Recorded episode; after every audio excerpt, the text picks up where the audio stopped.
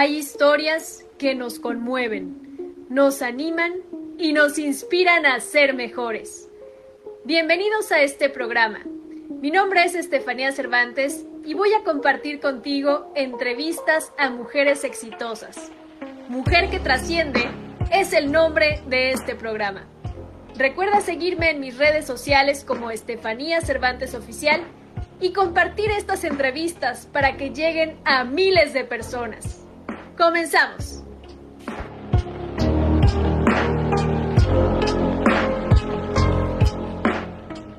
¿Qué tal amigos? Bienvenidos a un programa más de Mujer que Trasciende.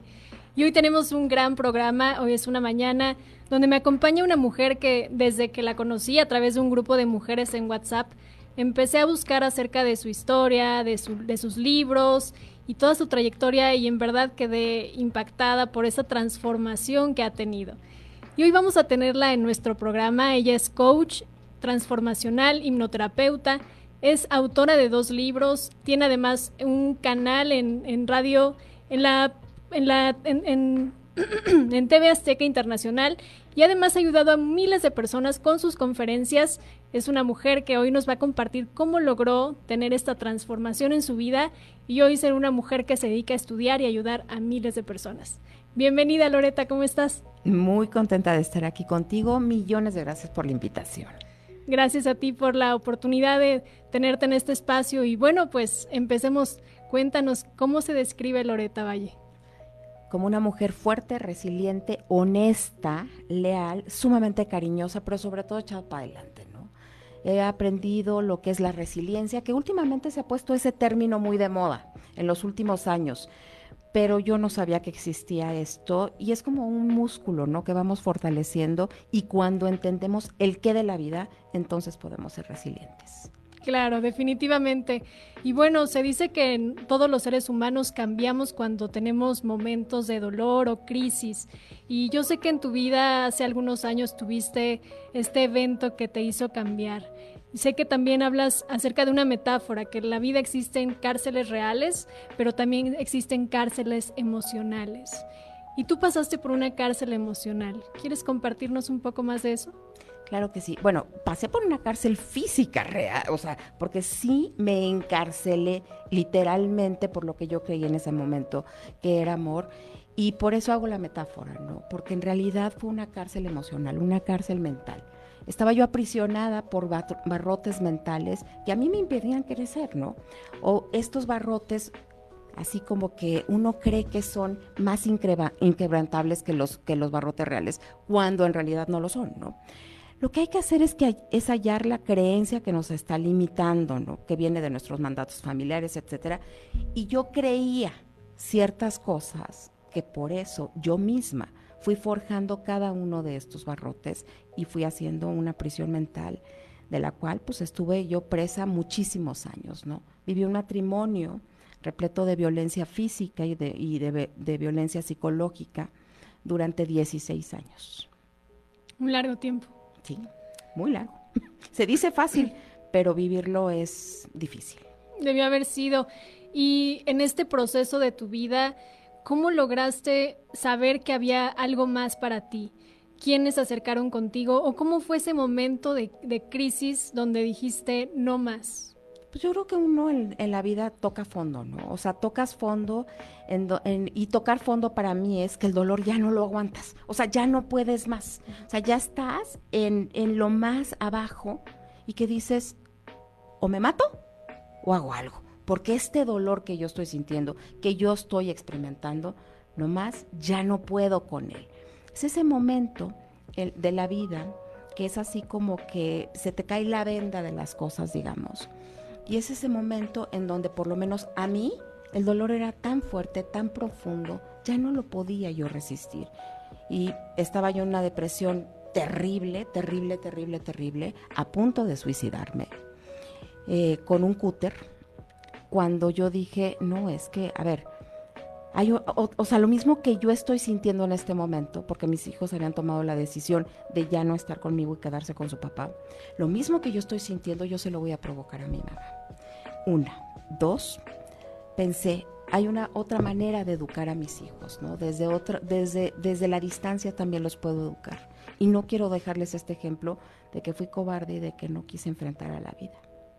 Entonces fue ese momento dolorosísimo en el cual no sabía ni cómo lo iba a hacer. ¿eh? Yo no tenía idea cómo lo iba a hacer, pero dije de alguna manera voy a salir adelante. Y por supuesto que lo primero que hice fue asistir, regresar a la ayuda psicológica que estaba eh, recibiendo con mi psicóloga y mi psicóloga en ese momento me mandó con el psiquiatra para que me dieran medicamentos y poder controlar la depresión para que yo pudiera toda esta visión de túnel que yo tenía, ¿no? En la cual lo veía todo oscuro, todo feo, todo todo tenebroso, se pudiera ir empleando poco a poco para poder yo ser asertiva e ir buscando alternativas que me ayudaran a encontrar un camino para salir adelante. Claro. Y te apoyaste de la fe, te apoyaste, además de la psicología, ¿hubo alguna persona que te dio su mano? Porque a veces en esos momentos de crisis donde te sientes hundido, pues a lo mejor las personas a tu alrededor no lo comprenden o no entienden cómo, pues teniendo hijos y siendo una mujer con una pareja, que al final del día era una pareja, ¿cómo podías salir adelante de eso? ¿Quién te tendió su mano o la fe te ayudó? ¿De qué te agarraste además de la psicología? Por supuesto que de la fe, eso sí, eso para mí es básico, ¿no? Mi mamá ha sido pieza fundamental en esto, porque mi mamá es la que me llevó a la, a la, psicóloga, literal me obligó a regresar con la psicóloga. Mi mamá estaba sumamente pegada a mí, estaba preocupada. No hablo de mi papá porque mi papá tenía demencia senil en ese momento y mentalmente pues estaba, estaba, estaba, ausente, ¿no? Estaba ausente, digamos, ¿no? Pero dos primas que las quiero con todo mi corazón. Y mi mamá fueron las tres personas que me tendieron más la mano y mis hermanas del alma, ¿no? O sea, yo tengo hermanas del alma, de estas hermanas que, un, que, que una elige en la vida, que tienen otra mamá biológica, pero que estamos conectadas por algo. Ana, Yara, Marieta, Claudia, o sea, no quiero omitir alguna, pero mis hermanas del alma también me tendieron la mano, jamás en la vida me dejaron y estuvieron ahí conmigo paso a paso. Mujeres. Mujeres, mujeres. Mujeres auroras, lindas, hermosas, resilientes también, que jamás me dejaron, o sea, que me, que me hundiera hasta el abismo. Claro. Qué bueno, gracias por compartir, Loreta. Y qué importante es esta red de apoyo y estas personas que te cobijan, que te sostienen, que te ayudan en esos momentos de crisis.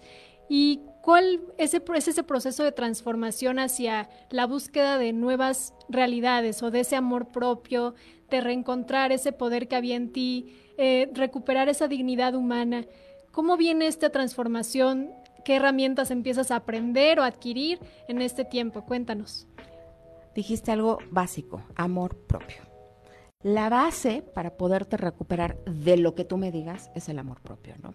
Porque si tú no te amas a ti misma como persona, entonces, pues por supuesto, que vas a seguir permitiendo una serie de situaciones, te vas a descuidar, te vas a dejar e incluso puedes llegar al suicidio.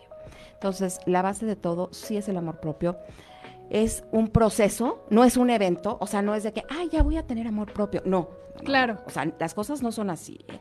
Primero que nada, tienes que comprender qué es lo que te está sucediendo. Porque si tú no entiendes en qué punto estás, pues entonces cómo vas a poder adquirir poco a poco herramientas que te ayuden a, salir de esa situación, ¿no? entonces, lo primero es entender. Y yo creo que está eh, también muy trillada la palabra, ¿no? El término amor propio. Le preguntas a alguien, oye, pues tú te amas, y yo creo que casi todo el mundo te contesta, sí, ¿no? ¿Qué tal está tu autoestima? Ah, no, pues está súper bien. Pero acto seguido le preguntas, ¿y qué es la autoestima? Y en general no te saben contestar, ¿eh? Claro. O sea, te dicen cosas que no son. Vuelven a decirte, ah, pues que yo me ame mucho. O sea, y de ahí no lo sacas. y cuando la autoestima es totalmente otra cosa. Entonces, yo me puse a investigar, estudiar y a, y a, hacer como una especialidad, digamos, en la autoestima. O sea, ¿qué es la autoestima? Y cómo yo podía fortalecer mi autoestima, ¿no? Claro. Y lo primero era que yo tenía que cambiar el autoconcepto. Porque si tú no resignificas, o sea, le das un significado diferente y distinto a ciertas cosas, como lo que es el amor propio, ¿no? El amor propio es totalmente otra cosa de lo que la gente cree. Realmente es conocerte, ¿no? No nos conocemos. no sabemos quiénes somos. Y si no sabemos quiénes somos, pues cómo nos vamos a enamorar de nosotros mismos. Así es. Las personas que nos están ahorita, por ejemplo, escuchando, si yo les dijera, ¿cuáles son las cualidades? Diez, diez cualidades nada más. Vamos a ponerla fácil, ¿no? Que más les gustan de ustedes, les aseguro que no saben, ¿eh? No saben.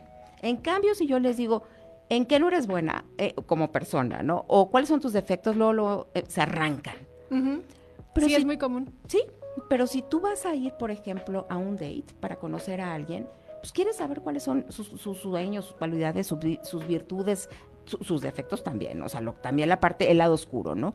Pero te enfocas mucho en el lado luminoso y a nosotros nos han educado que eso es malo. Claro. O sea, si tú hablas bien de ti misma, como persona o de ti mismo, pues entonces te ven como si fueras presumido, como si fueras egoísta, como que no está bien la cosa, ¿no? Y yo creo que eso está, es incorrecto. O sea, si tú puedes decir de alguien más lo que sí te gusta, por ejemplo, es una persona valiente, es una persona resiliente, es una persona trabajadora, honesta, etcétera, ¿por qué no lo puedes decir de ti misma? Definitivamente. Tendríamos que saberlo hacer, tendríamos que reconocer esas virtudes que tenemos y compartirlas con los demás, porque cuando las reconoces en ti es cuando puedes darlas a otros. Así es. Y además, al, al momento en que tú reconoces esas virtudes, te puedes empezar a enamorar de ti. Así es. Y puedes hacer tu mejor parte, tu mayor parte, ¿no? Que esa es la base. O sea, esa es la base. Que tú puedes potenciar todo lo que tú tienes que sí te gusta para poder trabajar en lo que, digamos, cojeas en la vida, ¿no? Tus muletas emocionales que tú tienes, tus muletas. Entonces, si yo sé quién soy, en dónde estoy y hacia dónde quiero ir, pues puedo avanzar. Pero si yo no tengo ni idea ni quién soy, y cuando preguntas a alguien, ¿quién eres? Te empiezan a decir, por ejemplo, ah, pues yo soy una abogada, ah, pues tengo tres hijos, ah, pues estoy casada con Juan Bananas, ah, pues, a ver, ni te pregunté con quién estás casada, ni cuántos hijos tienes, ni a qué te dedicas, te pregunté quién eres. Entonces, primero es eso, ¿quién soy?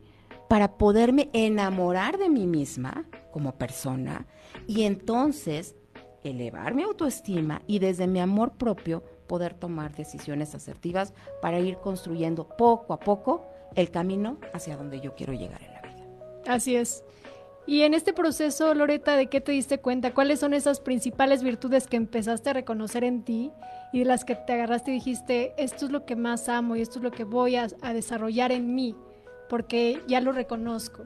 ¿De qué te diste cuenta en ese tiempo? Bueno, no de lo que tú me quieres, o sea, de la pregunta que me acabas de hacer, no de las cosas positivas. Lo primero que tuve que reconocer es, no sé ni quién soy, no me quiero, me caigo gorda, soy codependiente, o sea, el poder decir soy codependiente, o sea, fue muy complicado para mí. Me imagino. Entonces, primero tuve que empezar a cambiar todas estas creencias que me limitaban, porque yo creía que era una mujer tonta, que era una mujer fea, que era una mujer inútil, que yo no podía generar nada en mi existencia y que yo dependía de algún otro ser humano para poder estar bien, ¿no? Entonces, eso fue lo primero, o sea, transformar todas estas creencias por creencias empoderadoras y empezarme, empezarme a ver a mí misma como sí soy, ¿no?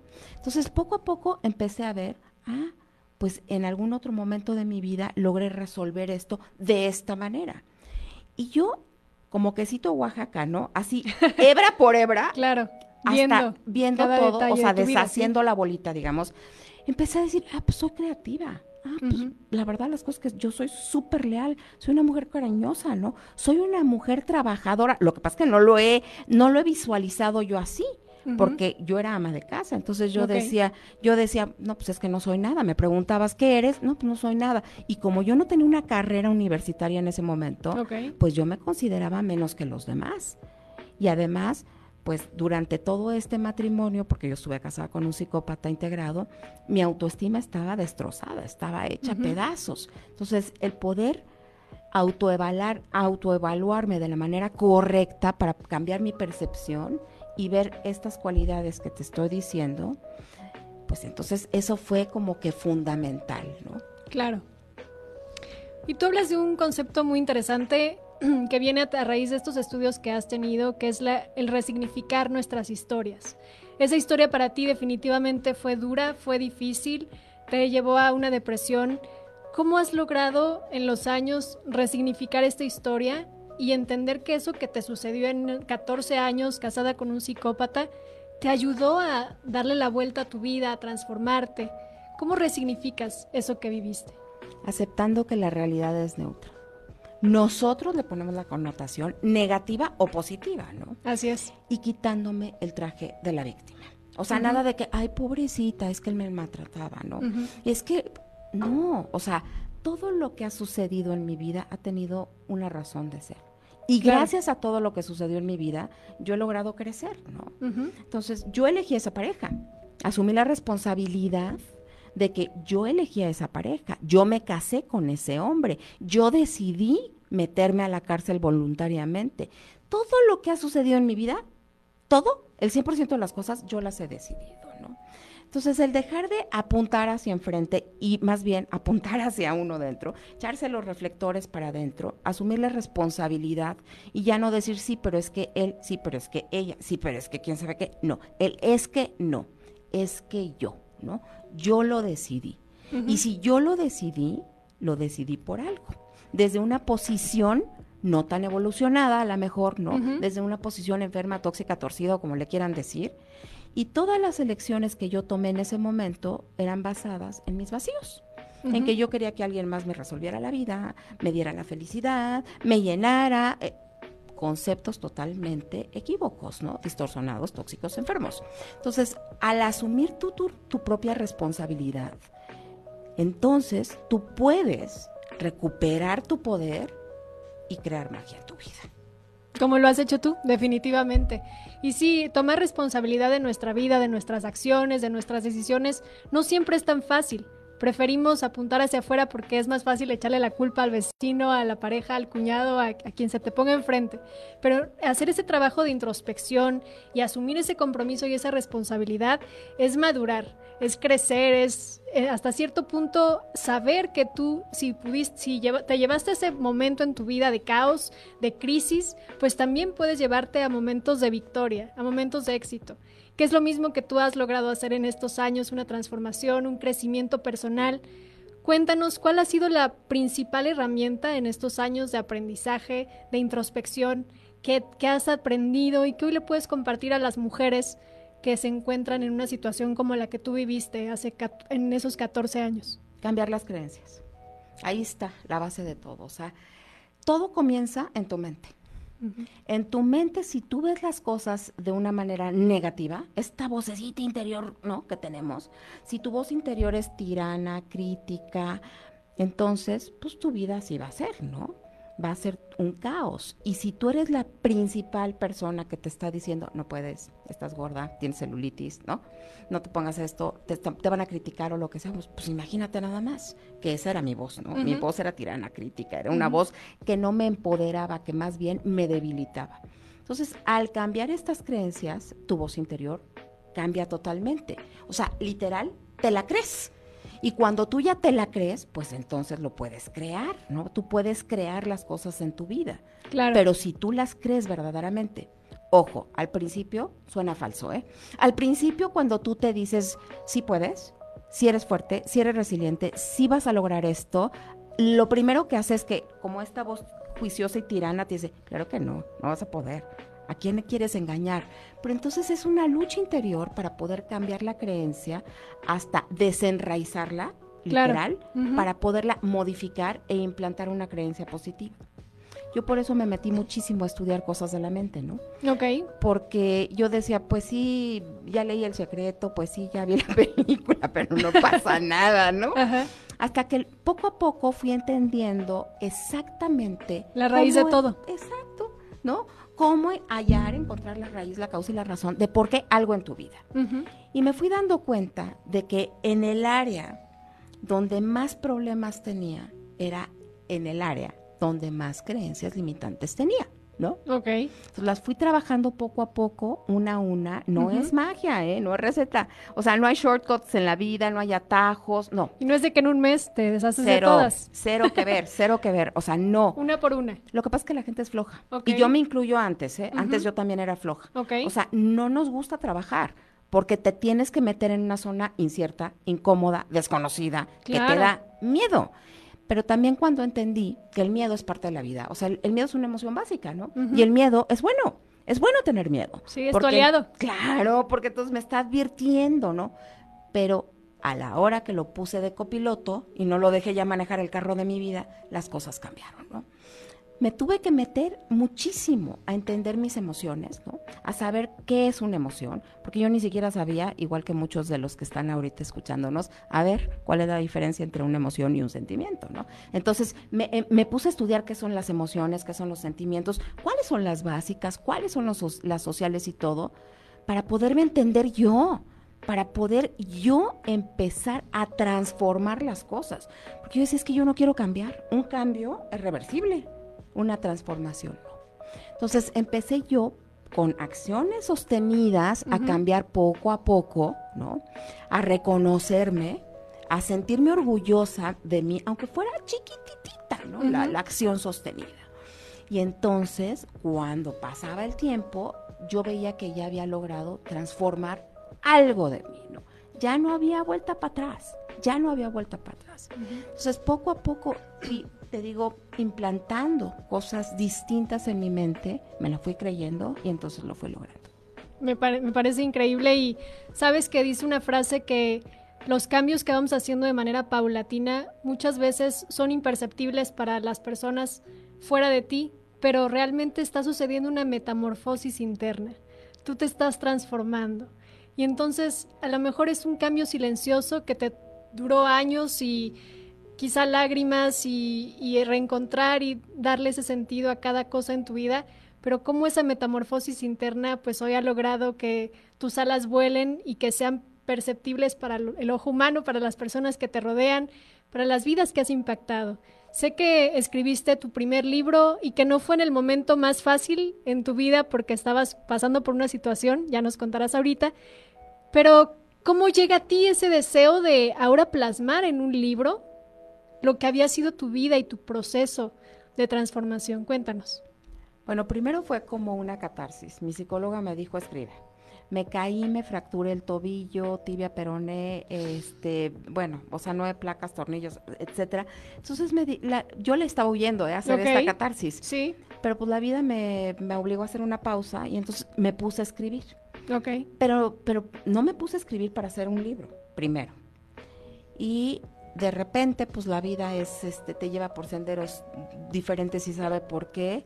Una de mis mejores amigas me dijo, ay, yo, lo, yo quiero leer lo que estás escribiendo, qué interesante, y sin decirme nada, lo llevó a, un editor.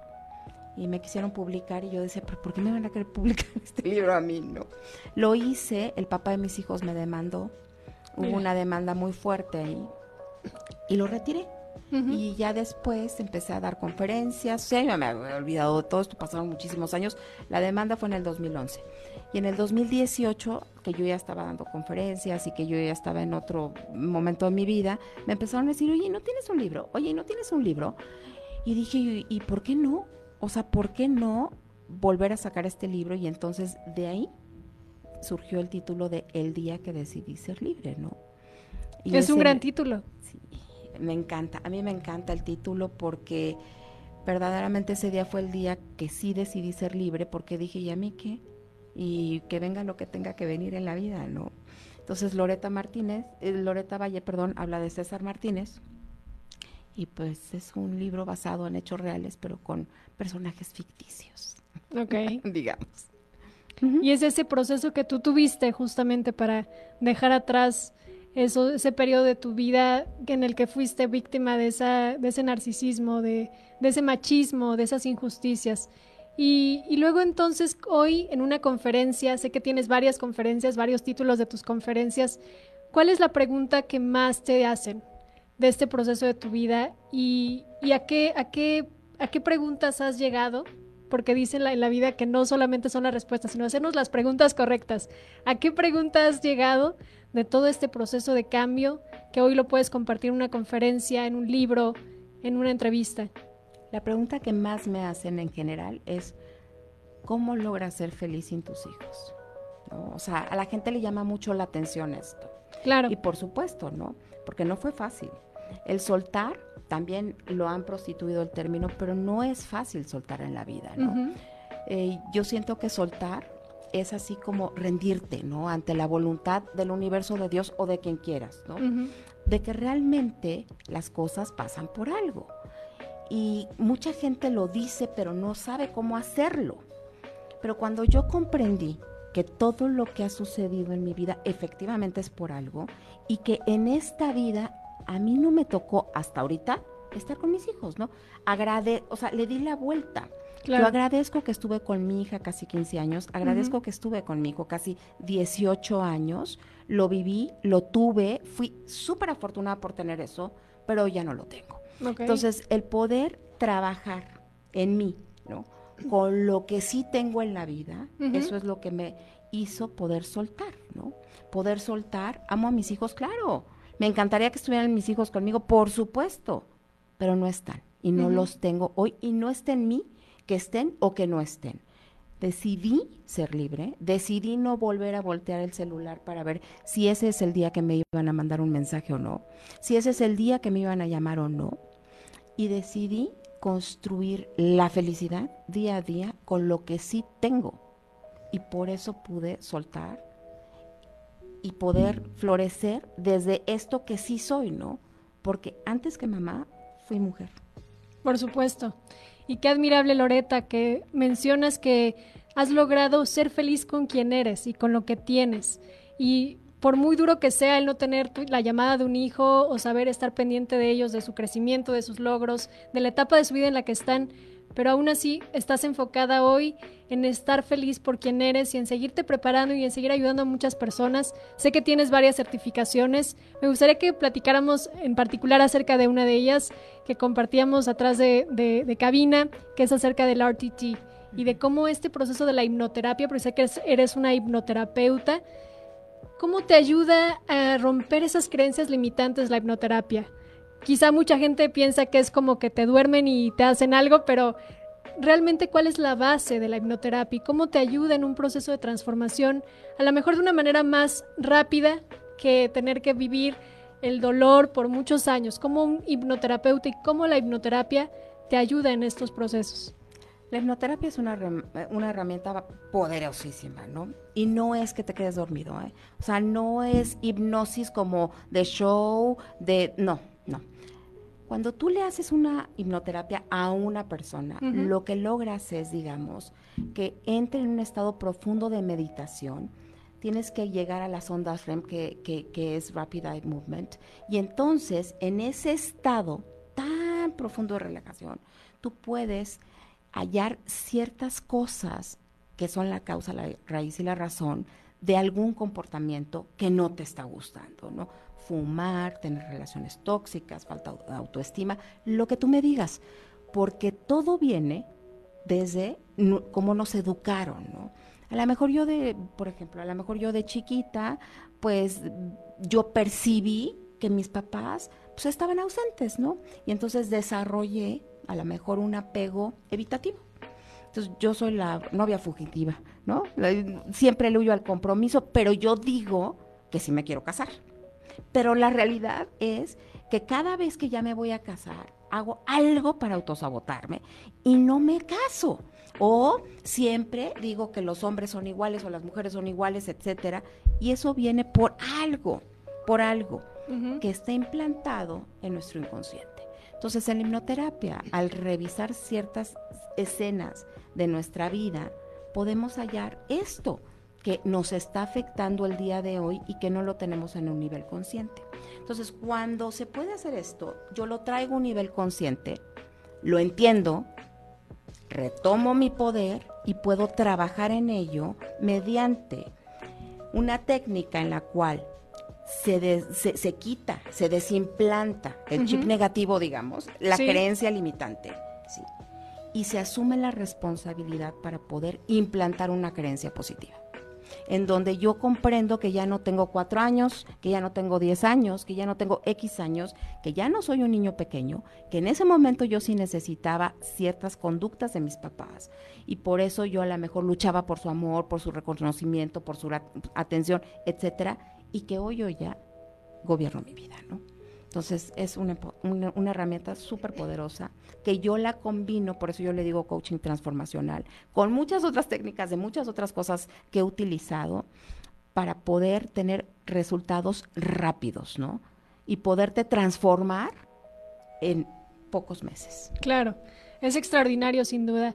Y qué importante es trabajar ya de adultos en esas creencias limitantes que tenemos que se nos arraigaron en los primeros siete años de nuestra vida, ¿no? Todas esas creencias que a lo mejor nuestros padres no nos las dijeron o no, no se dieron porque ellos sean malos, sino simplemente porque también ellos nos pasaron sus propias creencias limitantes o querían protegernos, ¿no? Así es. Pero estando ya siendo adultos y teniendo el compromiso y la responsabilidad de asumir el rumbo de nuestra vida, qué importante es sanar esas, esas situaciones y entonces poder transformarlas en algo que nos ayude y que nos permita lograr nuestras metas y objetivos mucho más rápido. Me parece fabuloso, Loreta. Y bueno, pues tú, yo sé que tú das terapias individuales, terapias colectivas, estas hipnoterapias. Entonces, bueno, ya al final nos va a dejar sus datos para que la consulten, para que lleguen a ella y les va a ayudar en este proceso seguramente. Claro que sí, con muchísimo gusto. Pues bueno, Loreta, eh, me gustaría preguntarte ahora, ¿qué consejo le das a las mujeres? ¿Qué consejos les das a las mujeres para que logren amarse a sí mismas, vivir una vida con propósito, de todo lo que has descubierto en ti, de todo lo que has crecido y visto en estos años? ¿Qué les dices a ellas? Contéstense cuatro preguntas que son básicas en la vida. Uno, ¿quién soy? Dos, ¿en dónde estoy? Tres, ¿a dónde quiero ir? Cuatro, ¿por qué quiero ir a ese lugar? O sea, el valor detrás de la meta, ¿no? Tienen que llegar a un lugar. El día que se logren contestar estas preguntas, podrán transformar su existencia. Y creo que la cuarta es la más importante, ¿no? Porque tener el razón y el para qué quieres algo, pues es crucial, es lo que te mantiene motivado y que todos los días hace que te mantengas entusiasmado de, de hacer eso. ¿Qué opinas? Totalmente de acuerdo contigo que eso, que lo que dices tiene que ver eh, con una filosofía japonesa, ¿no? Con el Ikigai. Entonces, cuando tú logras encontrar este valor detrás de la meta, bueno, pues entonces lograste encontrar para lo que eres buena, tu pasión, ¿no? Que estás contribuyendo al planeta algo y con lo que estás teniendo una remuneración económica. Entonces, ahí sí tienes un propósito puedes encontrar este valor detrás de la meta y entonces puedes realmente cumplir tu misión de vida. Por supuesto. ¿Y tú cómo resumes tu misión de vida? Comunicar para transformar. O sea, yo estoy dedicada a la comunicación en todos los aspectos porque esto, me, en primer lugar, me sigue transformando a mí. Y en segundo lugar, me encanta tocar corazones para poder transformar vidas. Y por supuesto que lo haces. ¿Cómo la pandemia te ha ayudado a compartir tu mensaje con más personas? ¿Cómo te has reinventado en esta época de pandemia para llevar tu mensaje a las personas? Cuéntanos. Pues cuando empezó la pandemia, como muchas otras personas, yo juré que iba a ser 15 días, no 20 días. Y cuando vi que no y que no y que no, dije, Dios de mi vida, ¿y ahora cómo le voy a hacer? Porque mi, mi, mi ingreso principal era las, las conferencias. El mundo de las conferencias, pues se pausó, se murió, ni siquiera sabíamos si iba a volver a ver conferencias o no iba a volver a ver conferencias. Entonces me tuve que, le tuve que dar un, un giro a mi vida, tuve que hacer cosas distintas, ¿no? Porque tuve varios meses de cero ingresos. Entonces yo decía, este, gracias a Dios estaba yo, o sea, digo, ya estaba cubiertita, pero yo dije, tengo que hacer algo. Y por eso justamente me moví al mundo digital y empecé con el programa en TV Azteca Internacional que conduzco y produzco, que se llama Transformarte, ¿no? Entonces le di un giro a, a, la manera en que yo veía los negocios, tuve que cerrar mi negocio físico por la pandemia. Ok. Y pues nada, este resultó que la fórmula fue maravillosa y ahora estoy en todos los aspectos mejor que antes. Definitivamente. ¿Y qué contenido compartes en Transformate? Transformarte, ¿cierto? Sí, transformarte. Pues tengo 12 especialistas con diversos temas, ¿no? De temporada a temporada, algunos varían, pero por ejemplo, empoderamiento femenino, tengo sección legal, sección de transformación organizacional, mi sección que es de, coaching transformacional, en donde hablo muchísimo de las relaciones tóxicas, los narcisos, los psicópatas y demás, porque este, soy especialista en eso. Tengo también sección de imagen, de liderazgo, o sea, tengo diversas secciones porque yo creo firmemente que tenemos que estar enterados de muchísimas cosas, ¿no? Para podernos transformar.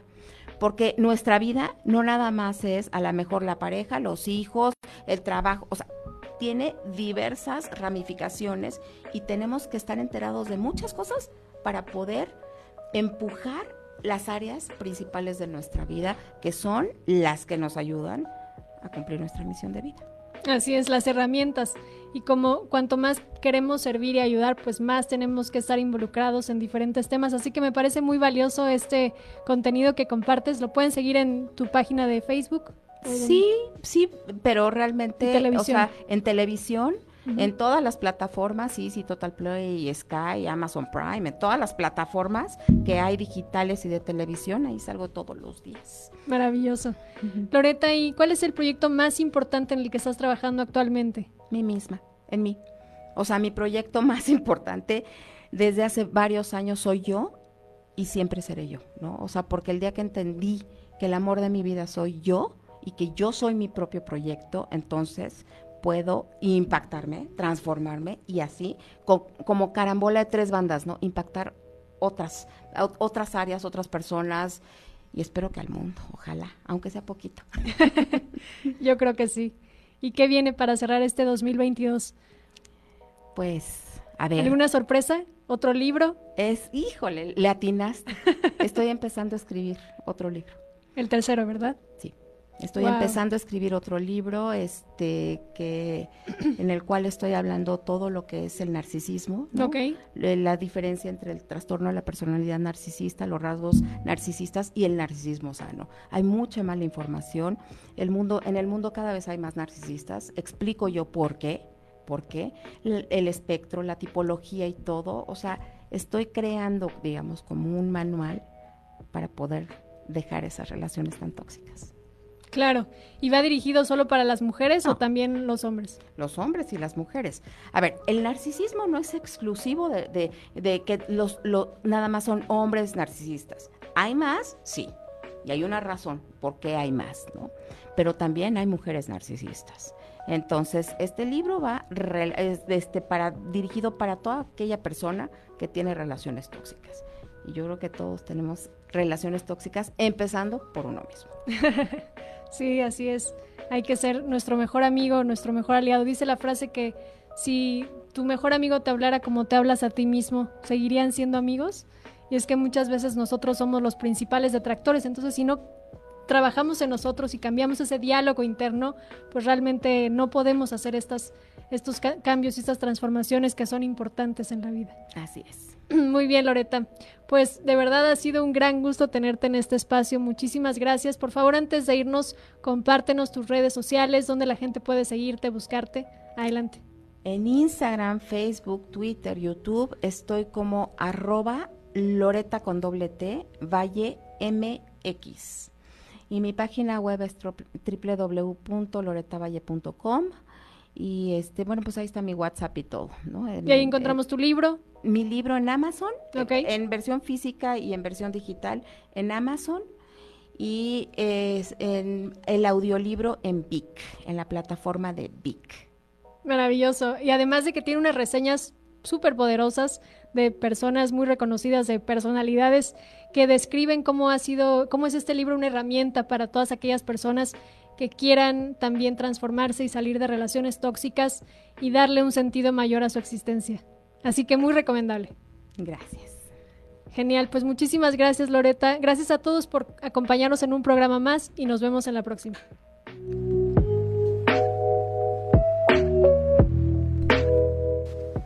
Hemos llegado al cierre de este programa. Si te gustó, compártelo con tus amigas y conocidas. Y sígueme en redes sociales como Estefanía Cervantes Oficial para más contenido de valor en crecimiento personal. Recuerda, la actitud positiva es la clave de tu éxito. Hasta la próxima.